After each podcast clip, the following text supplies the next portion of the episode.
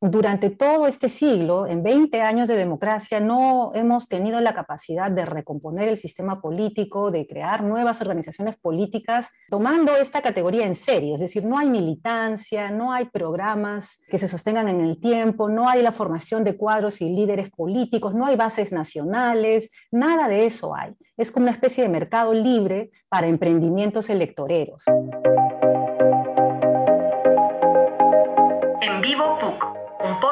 Donde conversamos con nuestros especialistas sobre distintos temas de coyuntura.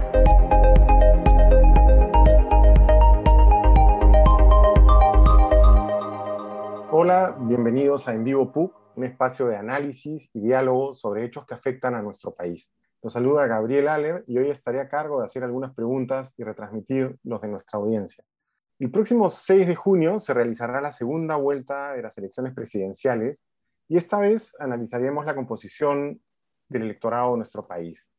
Para ello nos acompaña la profesora del Departamento Académico de Ciencias Sociales y doctora en Política por la nueva Escuela de Investigación Social de Nueva York, Carmen Ilizarde.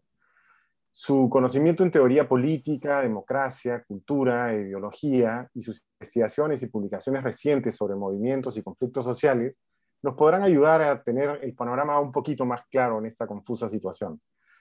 Doctora Elizarbe, buenas tardes y muchas gracias por acompañarnos. Muchas gracias por la invitación, Gabriel. Es un gusto estar aquí. Quisiera empezar hablando de la distancia electoral que separa Lima de las provincias. ¿Eso es así realmente? Y si es así, ¿por qué ocurre esta división en una ciudad en la que muchos somos inmigrantes? Bueno, hay eh, quizás algunas categorías en tu pregunta que yo quisiera eh, poner sobre la mesa para conversarlas, discutirlas. ¿no? para empezar, la categoría provincias es una, una palabra que, que, nos remite a la idea de subordinación. ¿no? Nos remite a la idea tan, y al estereotipo tan presente de que Lima es un centro hegemónico de poder eh, y eh, todo lo que no es Lima entonces, son lugares que están subordinados a ese centro hegemónico de poder, de irradiación cultural. Y por supuesto, esta es una idea anclada en nuestra historia. Desde los tiempos de la colonia hay una disparidad entre el poder que se puede ejercer desde Lima y el poder, y muchas veces contrapoder, que se puede ejercer desde las, desde las regiones. ¿no?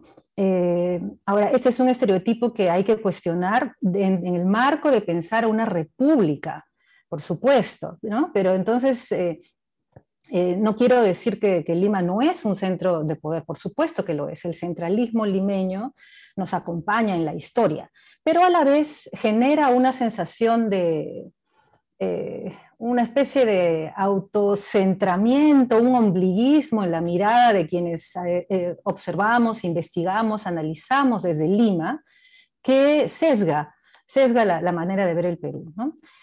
La, segunda cosa que, que quisiera cuestionar un poco es la idea de la distancia, de la distancia, porque justamente por esta idea de que Lima es un centro hegemónico de poder y todo lo que eh, está fuera de Lima está subordinado, se piensa en que pues, hay grandes diferencias, eh, grandes contrastes, eh, y cuando se puede encontrar mucha más complejidad, mucho más matices al interior de lo que llamamos Lima.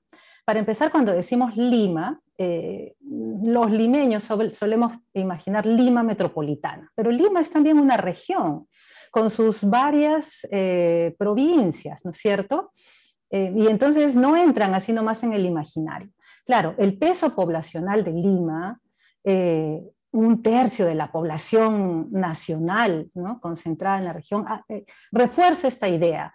Pero, em, por supuesto, como se ha repetido en, estos días, como un, casi como un cliché, em, Lima no es el Perú, Lima no puede hablar por el Perú, eh, aunque siempre es un centro eh, de poder efectivo. Las instituciones del gobierno se concentran en, la ciudad, eh, las élites gobernantes, la clase política suelen ser provenir de Lima, y entonces hay, digamos, una serie de disparidades que generan la sensación de que efectivamente se puede decidir siempre desde Lima y esencialmente Lima metropolitana.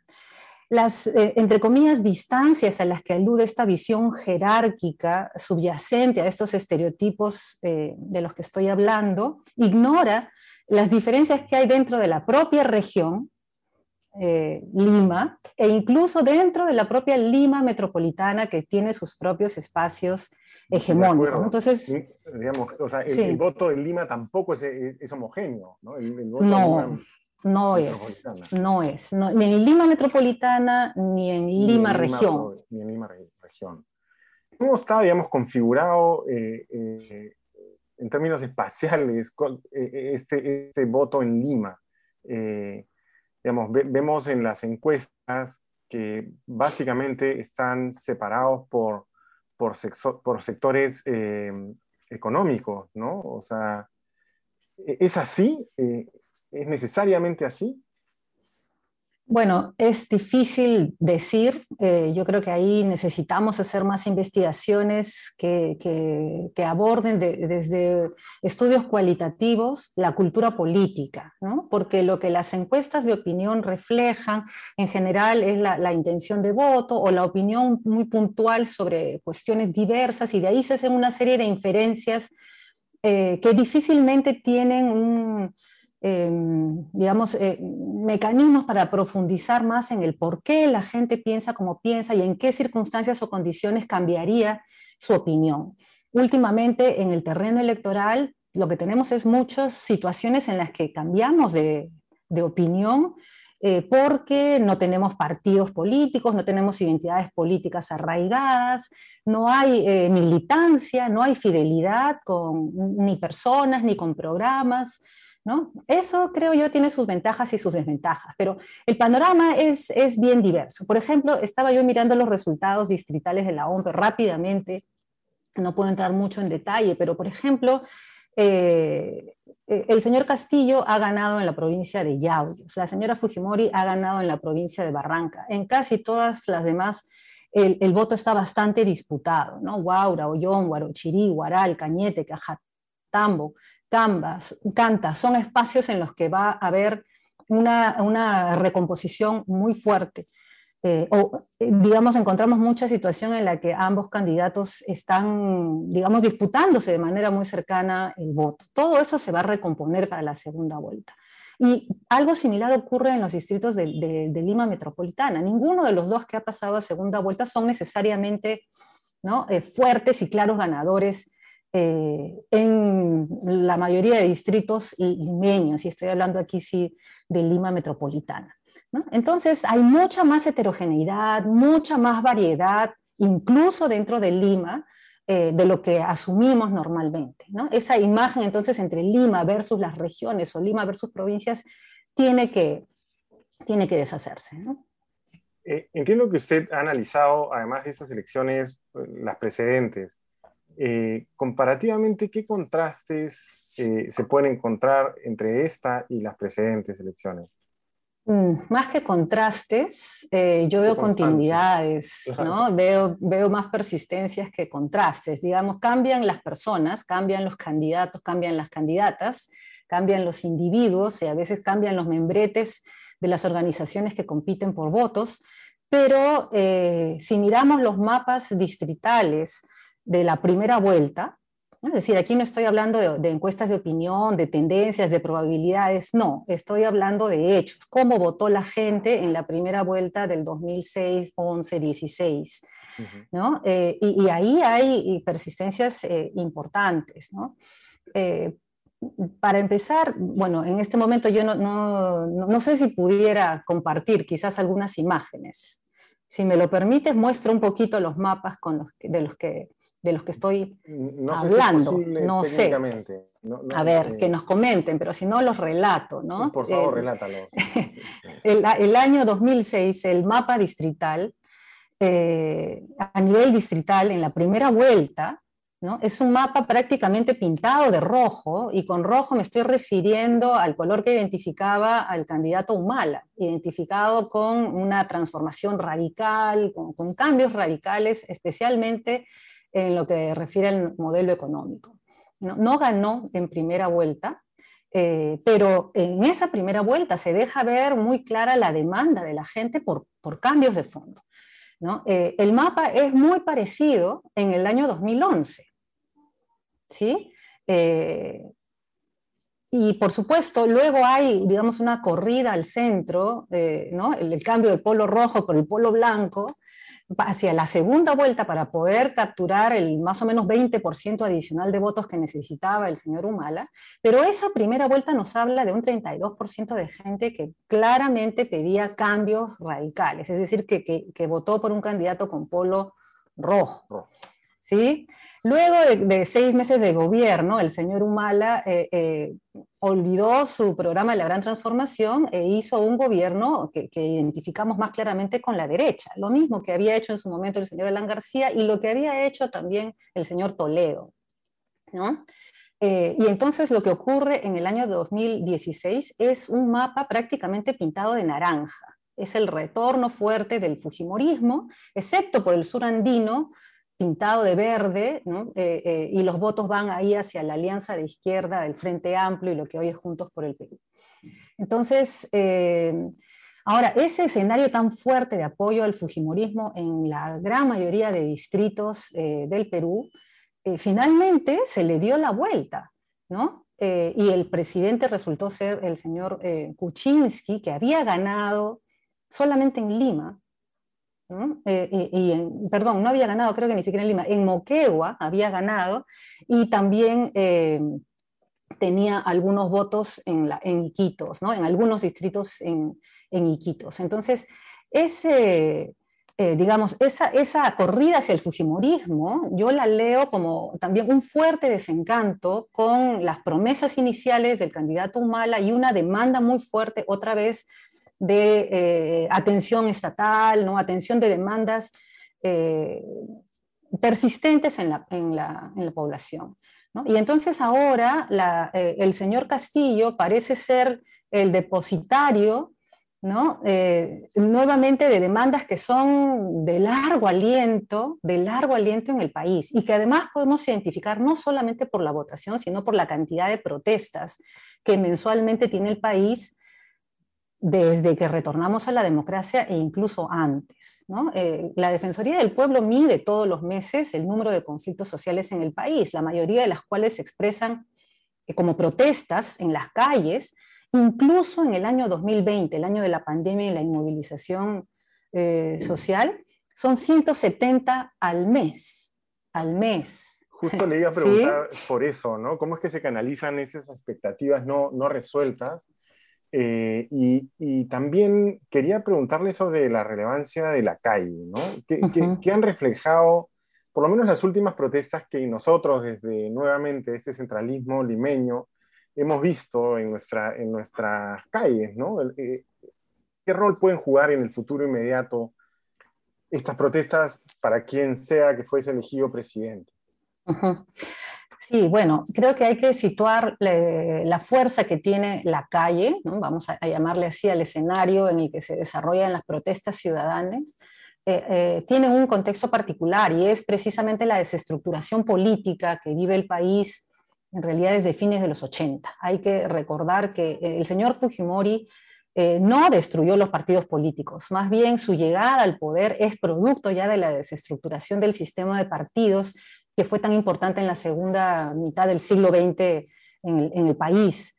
¿no? Entonces, eh, durante todo este siglo, en 20 años de democracia, no hemos tenido la capacidad de recomponer el sistema político, de crear nuevas organizaciones políticas, eh, eh, tomando esta categoría en serio. Es decir, no hay militancia, no hay programas que se sostengan en el tiempo, no hay la formación de cuadros y líderes políticos, no hay bases nacionales, Nada de eso hay. Es como una especie de mercado libre para emprendimientos electoreros. Eso es lo que tenemos. Y alianzas espurias y el voto responde a esa, a esa suerte de libre mercado político. En ese contexto en el que no hay representación, siendo la democracia un sistema que se asienta por completo en la representación de demandas e intereses de los distintos grupos, mucha gente se organiza para defender eh, sus intereses y, muchas veces desde el extremo. ¿no? El Perú es un país en el que por un lado tenemos las protestas, formas de autorrepresentación, de, de intereses particulares, de gente que no tiene otro recurso que, que, ese,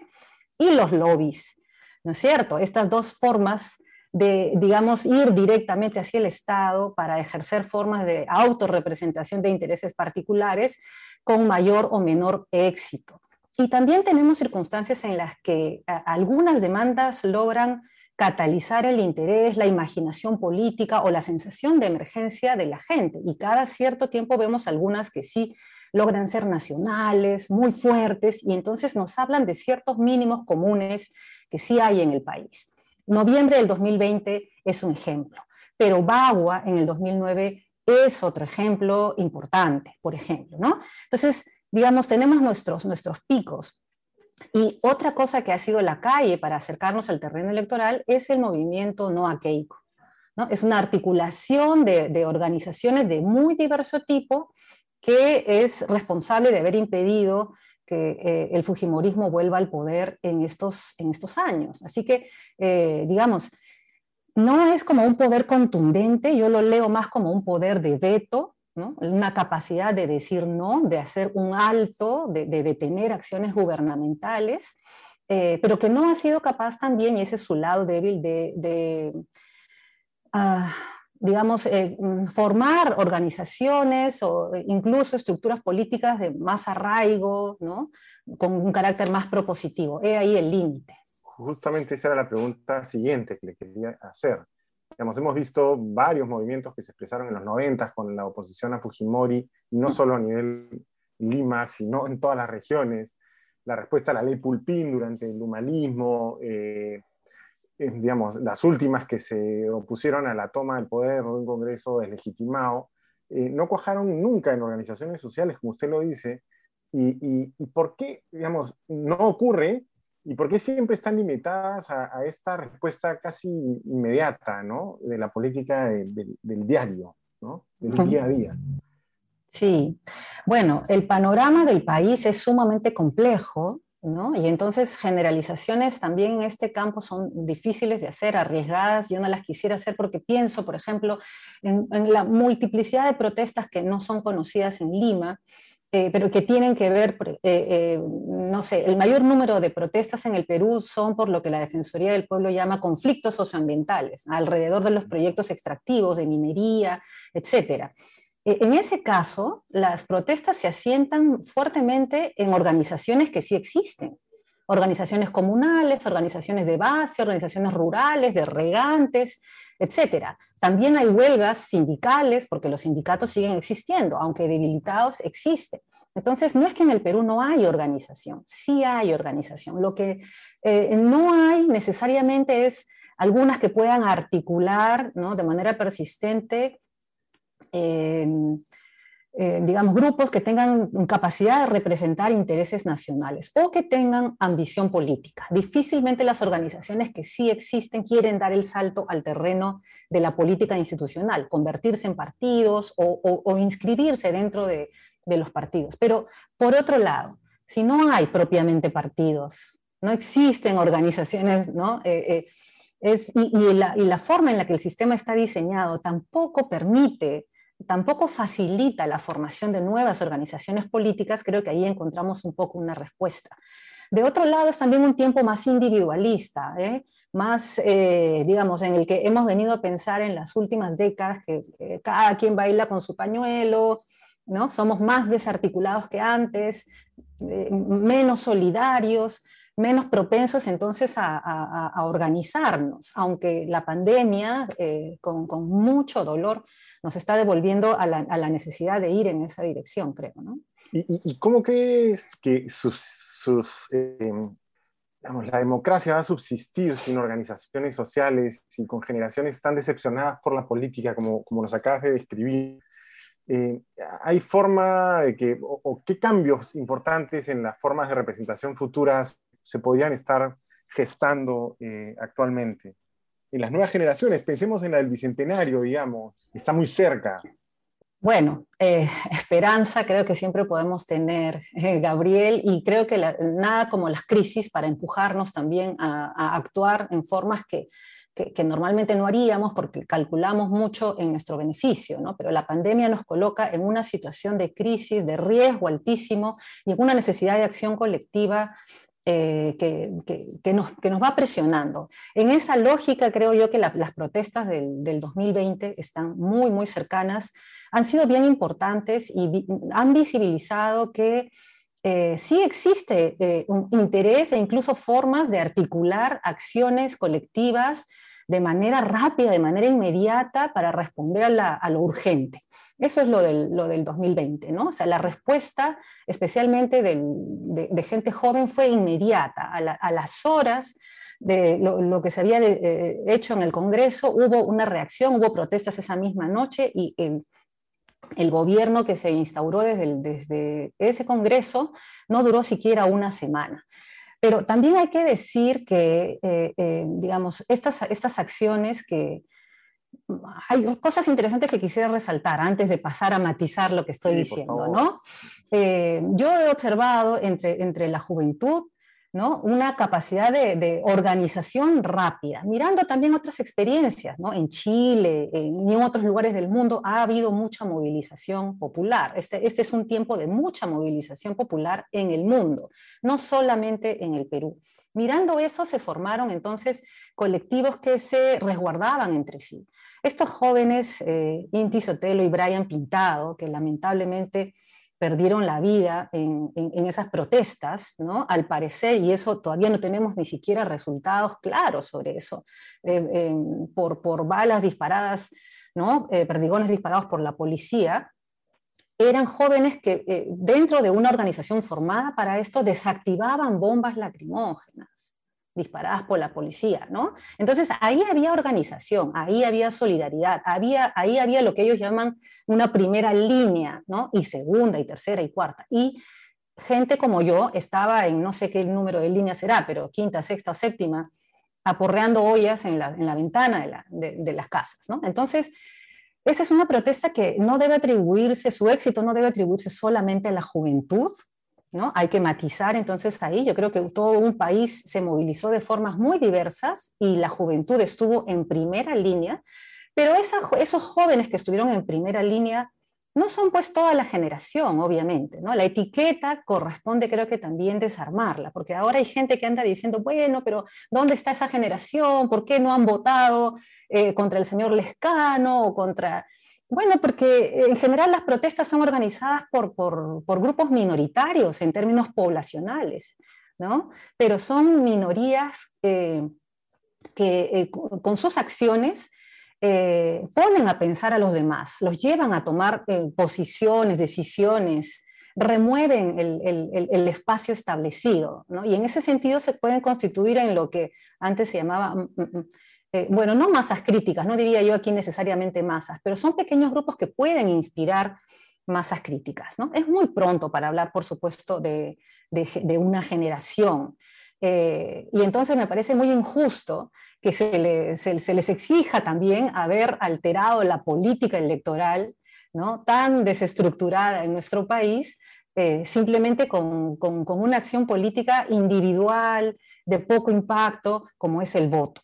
Recordemos también que en esta primera vuelta quien ganó largamente es el ausentismo blanco y nulos, ¿no? Eso también hay que decirlo, ¿no? Eh, no ganó el señor Castillo ni la señora Fujimori, ganó el ausentismo blanco y nulo, que además ya había ganado en el 2016. En el 2016, en primera vuelta, también ese fue, digamos, el ganador. ¿no? Este panorama que, que, que escribe también eh, digamos, y, desde la última elección se ha sucedido una serie de crisis que han puesto al límite los recursos de la institucionalidad democrática. Eh, ¿Crees que, que, la democracia es un valor que se reivindique por sectores mayoritarios de nuestro país o nos sigue seduciendo la tentación autoritaria? Mm. Bueno, la tentación autoritaria está, eh, además, el Perú tiene, y ahí me gusta mucho a mí el trabajo del historiador Alberto Flores Galindo, tiene un ensayo que se llama La tradición autoritaria en el Perú, y pues hay una tradición autoritaria de la que tenemos que hacernos cargo, que no se desaparece por decreto y que en el año en el que conmemoramos el bicentenario de la fundación de la República, conviene actualizar. Entonces, eh, hay una tradición autoritaria y hay también tentaciones autoritarias que, que, por supuesto, cobran más fuerza con un sistema altamente desestructurado como es el nuevo. Y sin embargo, yo creo que este también es un país en el que la, la, el proyecto de una república democrática, una república de iguales, una república de ciudadanas y ciudadanos libres, sigue también vigente. Hay que... Eh, creo que, este es un sentimiento fortalecido incluso eh, en relación eh, a los 20 años de conflicto armado interno, que no son tan lejanos para nuestra experiencia de vida. Definitivamente para nuestra generación, ahí nos incluyo a, ti y a mí, no es una experiencia desconocida, es una experiencia de vida. Nosotros recordamos, ¿no? Y la generación eh, más joven o las generaciones que ya no han vivido directamente esta experiencia, eh, es muy interesante cómo de todas maneras la, observan, la miran e intentan eh, distanciarse ¿no? de esa forma de eh, buscar el cambio.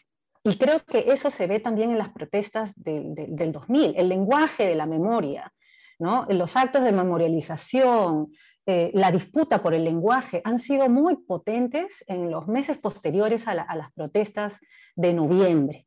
¿no? Y ahí yo creo que lo que hay es un, esfuerzo también por reconstituir energías, eh, no tenemos salidas fáciles, no tenemos eh, programas alternativos hechos y ahí, digamos, la, cuesta arriba que constituye para todos quienes apostamos por la promesa democrática.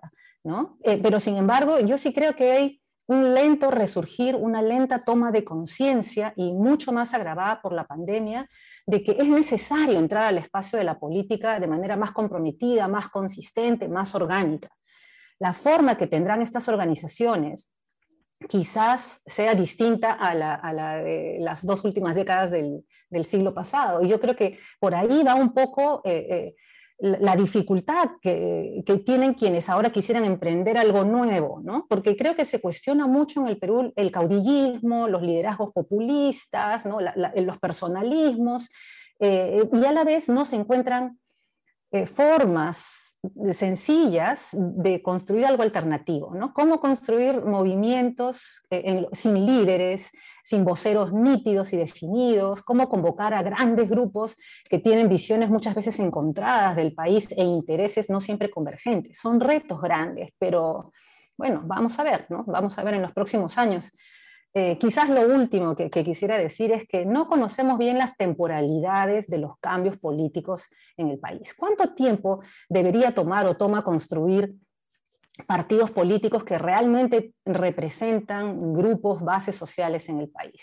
No, definitivamente cinco años es poco tiempo. ¿no? Entonces nuestra mirada como científicos sociales, como analistas, tiene que poder incorporar también un mediano plazo, no solo lo inmediato.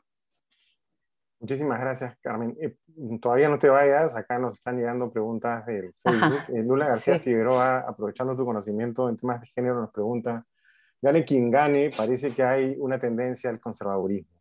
Ambos candidatos no tocan agenda eh, en temas de políticas de género, e igual de derechos civiles, ni estar conectados con los pocos avances conseguidos en estos temas. ¿Qué podríamos esperar de las mujeres en los próximos cinco años? Bueno, es una, es, sí, efectivamente, eh, yo, yo, diría que ambos candidatos sí tocan eh, cuestiones de género, pero eh, lamentablemente por la vía de, de, prometer un recorte de derechos, ¿no? específicamente de mujeres o de poblaciones con identidades no heteronormativas. ¿no?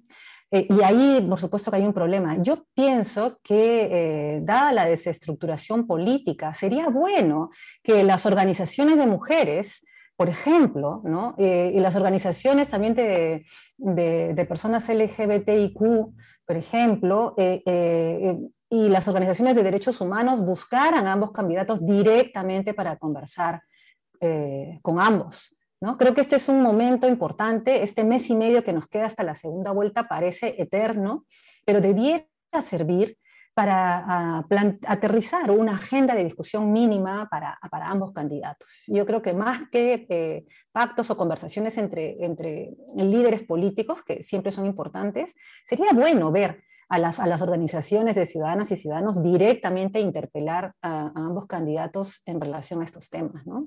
porque sí es preocupante. De acuerdo. José Lara nos pregunta, eh, esta situación se pudo evitar con un capitalismo más consciente que pague sus impuestos para promover más apoyo social. Justo veía un, un video que ha estado circulando en redes sociales de Kotler anunciando esto hace 14 años más o menos. Eh, eh, dice que va, iría por ahí la cosa, un, capitalismo consciente. Bueno, no sé dónde, eh, cuándo en el Perú ha habido un capitalismo consciente, porque el capitalismo en el Perú no es ninguna novedad. ¿no? Estoy pensando en, no sé, en mi clase de realidad social peruana, precisamente esta misma semana hablábamos de la República Aristocrática o de la oligarquía peruana en ciernes, eh, según la visión de algunos otros autores. Y entonces, eh, pues, eh, poca conciencia, pero también porque desde su fundación es un país que no ha, no ha tomado en serio la cuestión de la, de la integración nacional en términos de igualdad. La igualdad es una, es una idea eh, esquiva en el país. Eh, tenemos décadas hablando de la, de la desigualdad y realmente sin tomarla muy en serio. Tomarla en serio significaría discutir cuáles son las bases de una igualdad política eh, y, nivel, y de niveles socioeconómicos básicos para, para todas las personas de, la nación, ¿no? Y eso está bien lejos de, de nuestra agenda.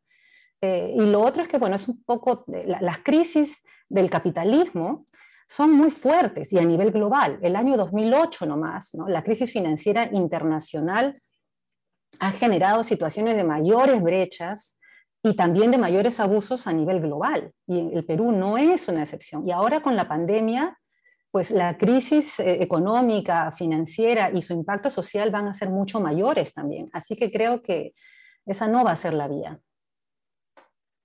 Y bueno, estamos llegando al, final de, esta conversación. No sé si, te gustaría agregar algo más. Bueno, eh, estamos ahora en un contexto de, fuertemente cargado por lo, por lo electoral. Eh, mm, a mí siempre me gusta pensar y decir que la política es bastante más que, procesos electorales, ¿no? que es fundamental para tener una república, construir ciudadanía. Y yo creo que no es que no existen organizaciones, ni demandas, ni movilización en el espacio de la sociedad. Eh, pero no trabajamos para construir eh, alternativas de fondo, ¿no? y tenemos que hacernos cargo. La debacle, porque yo, yo, lo veo así, creo que el año 2020 hemos asistido a, un conjunto de evidencias que prueban que nuestras instituciones eh, no funcionan, no son individuos, no son solamente personas. Y hay una conciencia muy clara de eso también en un país que vota principalmente por nadie, ¿no? de los que están en la, en la, en, la, en la hoja. ¿no? Eh, eso es, eso es, muy grave porque eso eh, nos, nos, habla de la deslegitimación del sistema. Ahora, la, la pregunta es cómo ¿Cómo lo resolvemos? ¿No? Eh, tenemos un Congreso que ha bloqueado todas las, posibilidades de reforma y eso tiene que, tiene que cambiar. Una cosa que podemos hacer eh, como ciudadanas y ciudadanos es traer más cerca a, nosotros a nuestras autoridades, es decir, ser mucho más activos y no esperar al momento de la protesta o al momento de la decisión final. Eh, podríamos trabajar haciendo más incidencia directamente sobre, sobre el Congreso, las organizaciones partidarias, eh, y también el Ejecutivo, por supuesto. Eh, ya sea que hubiera o no hubiera un cambio de constitución, un tema que se ha puesto también sobre la mesa en, la lógica de, que necesitamos cambios de fondo, necesitamos recuperar el espacio de una ciudadanía activa, participativa, vigilante. ¿no? Creo que eso es clarísimo en ambos casos, salga quien salga elegido en la segunda vuelta. Esperamos que así sea eh, y que tu propuesta llegue a buen término en el futuro inmediato, en los próximos cinco años. Estuvo con nosotros la doctora Carmen Elizarbe, profesora del Departamento Académico de Ciencias Sociales. Muchísimas gracias a nuestros seguidores por acompañarnos y por sus preguntas en esta edición. Recuerden que pueden seguir nuestras próximas transmisiones y novedades en Facebook, Instagram, Twitter y YouTube. Hasta la próxima. En Vivo PUC, un podcast donde conversamos con distintos especialistas de nuestra universidad sobre temas de coyuntura.